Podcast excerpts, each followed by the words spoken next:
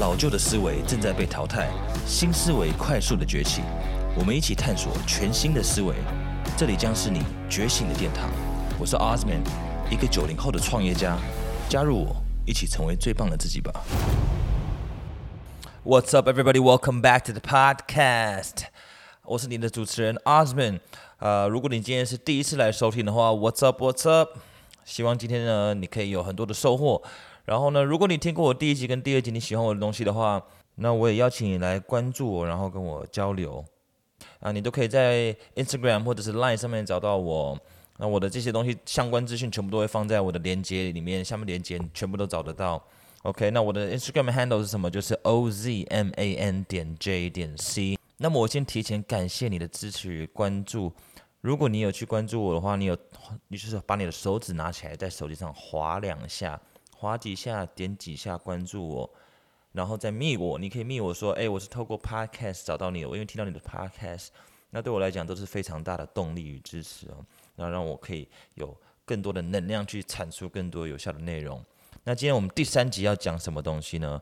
我们今天第三集讲的内容呢，应该是很多人都想要听的东西，因为讲了这么多观念，讲了那么多的故事。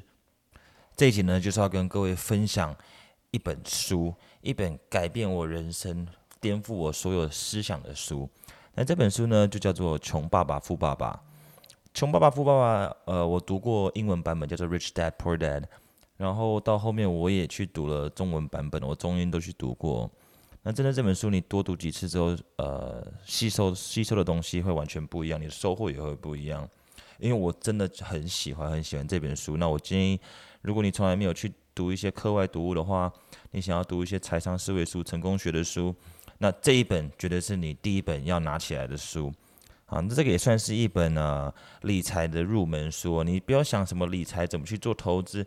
在那个之前，先把你的观念理清楚。所以这一本就是怎么把这些复杂的东西简单化，它让你知道。然后我也是因为读了这本书呢，启发我对金钱的一些观念跟呃一些我未来想做的事，然后最后就去做创业这条路了。那如果你没有时间去读这本书，或者是你迟迟买了都还没有开始读的话，那没关系，你可以先听我的 podcast，我把它浓缩成摘要给你，然后把一些重点整理出来，跟你做一些分享。简单讲，这本书就是要告诉你怎么样成为有钱人，这个超级重要的哦。我觉得，不管你对你现在对钱的看法是什么，我们都应该正视它。它是一个，我认为它是一个非常重要的资源，因为我觉得钱其实它就是一个人生的燃料。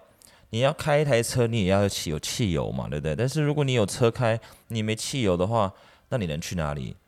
钱本身它是没有价值的哦。因为哪一天如果打仗的话，我们讲世界末日，你看很多那种电影里面，他不是就是有人拿他的车钥匙或拿他的他的名表去换呃一一些面包或者是米饭？因为说到来，钱最后是什么东西？它就只是一个交易的工具。如果现在我们回溯到以前的时代里面，我们可以拿面包去换成水果，水果换成米饭。这个叫做 barter，就是用以物换物的这种交易模式的话，那其实钱现在根本就不重要。然后到后面呢，就开始研发出货币了，人就开始去用贝壳来交易，用石头，最后就是用银币、用金币，衍生到现在呢，就变成我们的这个数位货币。所以钱本身它是没有价值的。我想要买一瓶茶，那这个茶是有价值的，所以它是一个传递价值的工具。但是如果没有钱，我根本就买不到这个茶。所以，它钱的重要性在，它就是一个工具，一个资源。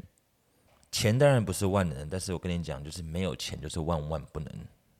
好了，那我今天来先介绍这本书。这本书的作者呢，叫做 Robert Kiyosaki，他是罗伯特金奇，他是一个日裔的美国商人，今年已经七十几岁了。那他他他里面这本书其实讲的就是他自己啊，他里面有个穷爸爸跟富爸爸。那穷爸爸其实就是他自己的爸爸。然后富爸爸呢是他朋友 Mike 的爸爸，也是他的另外一个人生的贵人这样子。那为什么一个叫穷爸爸，一个叫富爸爸？因为这两个人都在给他灌输不同的观念。那穷爸爸的形象是什么？他其实就是我们口中，呃，在社会里面他是一个社经地位非常高、非常优秀的人，因为从小他就很好的成绩考上非常好的大学。那最后呢，呃，以优异的成绩，他就变成了一个公务员。那接下来他努力工作十几年。就非常努力的升官，然后最后呢，当上了夏威夷的教育部长。他就是夏威夷教育部长的小孩哦。那么他的朋友的爸爸，Mike 的爸爸呢，就是一个连高中都没有毕业的人，然后开始就去，可能就开始做生意吧。那他一开始是做连锁超市的，那最终，呃，他变成了夏威夷首富。到底为什么啊？为什么这些学历很高，然后？呃，表现很优异的，然后看似会出人头地的人才，最后其实他都不一定会变成有多大的成就。他顶多可能找个很好的工作，但是也不代表他这辈子就搞定，他不代表就是人生胜利组了。可是为什么我们听到这么多成功案例，他可能都是连书都没读好的？那是不是我们开始要思考一下，到底在人生里面有成就或成功，跟我们学校教的东西到底有什么落差呢？其实这就是这本书里面在探讨的内容。那这个富爸爸跟他的穷爸爸，呃，教育小孩的观念差在哪里？这个富爸爸跟小孩说什么？他说：“你不要追求稳定，你也不要去找一份好工作，你这辈子唯一要追求的就是机遇。”为什么这两个人的起点不一样，但是结果却不一样？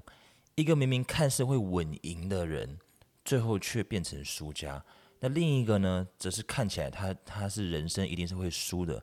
但他最后却翻身变成人生的赢家，两个人都有赚到钱，可是为什么最后要退休的时候，一个人什么财富都没有累积到，终究就是钱来钱去；另一个人则是钱赚到了，他如何去运用这些金钱去累积财富，去用钱去生钱？他到底做了什么事情？在大部分的家庭里面，其实大家给我们呃小朋友的观念都是什么？你就是好好努力用功读书，毕业之后呢，才能找到一份好的工作，为你带来稳定的收入。希望呢，在这个呃四十年的时间里面呢，你可以好好的努力，然后存钱、理财、买房。那请问找到好工作之后，你就变有钱了吗？你就成功了吗？你就做到了吗？但是事实好像不是这样哦，因为其实学校并没有要教你如何变成有钱人。那这本书呢，就是透过作者自己的亲身经历哦，他感受到他两个爸爸、两个贵人给他的呃教育观念上的差异到底在哪里，他拿来做了一个对比。他发现到这两个爸爸教的观念其实有相当大的这个反差。那这两个人给的观念衍生出两个不同的结果，一个就是最后没有存到任何财富，另外一个就是成为夏威夷首富嘛。所以作者就是来分享这些内容。所以他谈了六个很重要的东西。那第一个呢，就是我们对待金钱的方式。因为很多人会觉得什么呢，钱是万恶的根源啊。然后呢，你因为有钱这件事情，所以人性就有了贪婪啊。所以钱是不好，钱是邪恶的，人一定要节制住。因为如果我想买这个东西，我这个欲望还是不好的，你就不要去买它，一定要节制，因为钱花出去就会不见。但是呢？富爸爸说什么东西？贫穷才是万恶的根源呢？因为贫穷会放大一个人恶的那一面，而且磨灭掉你向善的那一面。因为有钱了之后，你才可以去帮助到更多的人啊！大家都想要当一个好人，但是很抱歉，要帮助人，要高大上去做公益，也需要很多的钱。所以呢，在对待金钱这件事情呢，我们所有人要做的第一步是什么？就是增加收入。那你的增加收入方式管道都不一样，但是第一个一定要增加你的收入，你一定要有主源源不绝的主动收入来源，你才能开始进入这个赛道。他在说什么？就是不能有仇富心态。那其实很多人有仇富心态，呃，也可能是因为环境的关系，可能是因为影视产业所捏造出来的这个有钱人的形象，就是有钱人都是奸商，赚的钱都是黑心钱，然后呢，金钱是万恶的根源啊。好比说，你看到一个超跑开过去，结果里面坐的是年轻人，你当下会想什么？一定是个富二代，不然就是个屁孩，还是他是做诈骗，还是他是赚快钱的，都很负面。你怎么知道他不是靠自己的双手努力打拼过来的？你完全不认识这个人，可是你却对他有负面的成见，这是很吊诡的一件事情哦。就是你怎么可以去仇富？因为你，你想想看。如果你打从心底，你的潜意识你就是讨厌这个人，讨厌这种有结果、有成就的人，你都不认识他，你就讨厌他。你怎么可能成为你自己讨厌的人、讨厌的对象呢？所以你越讨厌他，你越不会成为他，你会远离他。所以我们应该怎么样？我们是不是应该拥抱有成果、有结果的人？这些有结果的人，其实都是我们非常值得学习的对象啊。所以你不能去讨厌他，反倒是你应该是说啊，你你这个真的很厉害，你到底怎么做到的？搞不好有一天他就会分享他的秘密给你。那搞不好也没有什么秘密啊，搞不好就是一些观念上的落差，对不对？那这本书里面。就开始给我了我们一些呃很棒的起点，可以去找寻这些答案。好，那那第二点是什么东西呢？就是我们的消费习惯。你对待昂贵的东西，你想买的东西的时候，你是怎么去看待它的？穷爸爸会说什么？穷爸爸会说不要去碰买不起的东西。他就是只要太贵，你就不要想，就不要去买它。但是这是什么思维呢？他其实就是跳过所有的思考，因为买不起。带来的挫败的这种情绪，他不想去面对它，所以呢，干脆我们就不要买，对不对？我们不应该买这种东西，这是多的欲望是不好的。这其实是什么？这就是一种稀缺的心态。你觉得这个世界上所有的物资、所有的资源都是有限的，有得就是必有失。你赚来的钱一定是从别人的口袋里面剥夺过来的。今天呢，我有两颗橘子要分给两个人，所以呢，最公平的方式。就是一人一颗，这样子最公平。但其实呢，一个人只要果皮去当肥料，另外一个呢要果肉去打果汁，一样是两颗橘子，但是他们个别都只有用到一半的资源，两个人各拿一份的果皮，跟各拿一份的果肉。这个看似公平的分配，其实是没有好好的善用你手上有的资源哦。那富爸爸的思维是什么？就是如果你要买的话，我到底要怎么样可以赚钱才能得到这个东西？用什么方式可以赚到额外的收入，在不影响我原本的生活开销情况下，一样可以得到我想要的，创造一个双赢的局面。什么叫做双赢的局面呢？就是刚刚那两颗橘子，呃，其中一个人就提了，好，那我们可不可以来做一个交易？因为我们资源就是两颗橘子，那既然你要果皮，我要果肉。那我们两个来做一个交换，我把我不要的果皮换你的果肉，你把你不要的果肉换我的果皮。那你看资源是不变的，还是一样是两颗橘子，而且他们原本呢每个人都只有得到半份，现在呢他们因为资源重新整合了一下，达成了协议，两个人都得到他们原本的东西的两倍，这个就是一个双赢的局面了。富人就是有这种富足的心态，他觉得。物资是足够的，我们只是要看怎么去分配，怎么交易，让大家都开心，而不是有得就有失。我要得到东西，就一定要从别人那边拿过来。你是用透过创造价值来换取报酬的，这个就是穷爸爸跟富爸爸的差异哦。那做法是什么东西？在这个第一个叫做增加收入嘛。那第二个面对这件事情的时候，我们要做什么？就是减减少没有必要的开销，不要去买浪费不会赚钱的东西。但是没有说你不能买东西，只是花钱花的更聪明而已。好好运用你手上有的资源或者是资金。好，再来，那第三点是什么？就是呃，他们怎么看待税收这件事情？因为我们要做什么？成为一个有钱，你知道，呃，其实在收税的时候，有钱人跟中产阶级跟呃低收入户，他们收的税是完全是不一样的嘛？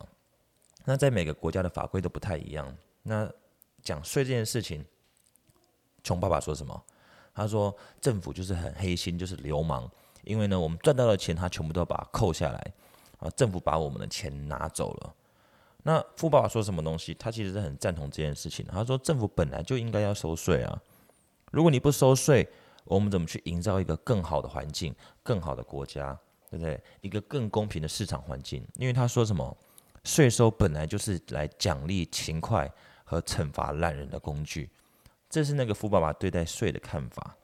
所以呢，游戏规则是什么？就第三点，我们看待税的时候，我们就要想办法了解游戏规则，尽可能的去节税。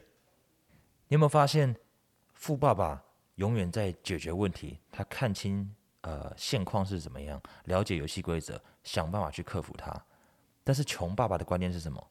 永远在被环境决定，然后永远在抱怨环境有多不公平。结果呢，就是这样子被打趴的。所以永远不要去抱怨你的环境哦，你的环境不可能来适应你，而是你要了解这个环境的生存法则，它的游戏规则是什么，是你去应变环境。这光是在解决问题上，这两个人就有很明显的呃态度上的差异哦。那第四点是什么呢？就是我们一定要勇于尝试跟冒险，呃，不断的学习，就是学习的态度是不一样的。那穷爸爸怎么教育他的小孩呢？他就说：“你一定要好好的学习，在学校里面课业好好的发展，因为这样之后才可以找到一个很好的工作。就是要有一份很好的工作，你以后才有办法养活你自己啊。所以你如果不学习，以后就没有好工作，你就没有办法养活你自己。那他的驱动力是什么？全部是恐惧。如果你不做什么，你就得不到什么东西。这种教育方式基本上全部都是用恐惧来教育你，来刺激你的。那富爸爸怎么说呢？”富爸爸说：“你只要好好学习，你以后呢，一定就有机会可以去开自己的公司，去学怎么开自己的公司，去做一份事业，创造更多的就业机会给别人。那你到成熟之后呢，你可以看到好的企业，你还可以去收购它，再去帮助更多的人。所以，它的驱动力完全是出发于爱跟一个正能量的循环上哦。穷爸爸还会怎么看待养老这件事情？就是。”退休计划会全部压在政府身上，希望就是我工作到一定时间之后，我退休了，希望政府每个月都可以给我钱，给我这个终身俸。但富爸爸怎么说？富爸爸觉得我对自己的财务状况要负责，因为如果有依靠，就会变得软弱，就会产生依赖性。每一个人对自己都要负责，包含自己的退休计划都要自己负责。那当然呢，不是说有领终身俸的人，或者是有一个政府的退休计划的人呢，他就是不好的。那只是这个富爸爸他认为没有绝对的保障这件事情，所以所有的财务，包含所有到退休后要领的钱、要花的钱、要赚的钱，他全部都要自己规划，他绝对不能依赖其他人。他觉得这样子风险太大了，而且不稳定。然后呢，这样破产这件事情好了。那穷爸爸怎么说呢？他那时候快破产的时候，他就说：“哎，反正我永远就不会成为富人，我永远不可能成为有钱人。”那他就在这个永远的不可能里面，永远在贫穷的思想里面一直打转，始终都没有翻身哦。那富爸爸是什么？他也有破产过啊。富爸爸也有破产过，他就说什么？他说：“破产其实只是暂时的。我虽然现在银行里面没有钱，但是我有很多的财商知识在我的头脑里面，我绝对可以东山再起。”他。看未来的时候是一片光明的。你有没有发现，一个非常的正面，一个非常的负面，一个是永远能量是满的，它是它是出发于爱；另外一个是能量永远是不足的，是稀缺的，所以它永远出发于恐惧。这个世界百分之九十七的人都在做自己不喜欢的工作，陪自己不爱的人，就是勉强活着过生活嘛。人生最大的悲哀是什么？就是找了一个没有感觉的人，一起做没感觉的事。如果你不热爱你的事业，不爱你的工作，那我跟你讲，你上班跟坐牢没什么两样。那再来，你如果不爱你的家人，不爱你的另一半，你是为了钱、为了利益、为了权利而结婚的，那你觉得这样子的家庭会幸福吗？为什么会这样子？因为你违背你内心的声音啊，你违背你的直觉，你违背你的良心。你做这些事情，你去妥协了。你做这些的出发点，因为你怕没有得到一些东西，你怕失去一些东西。你的出发点是来自于恐惧。那靠恐惧做出来的事情，它只会滋养出更多的负能量跟恐惧的情绪。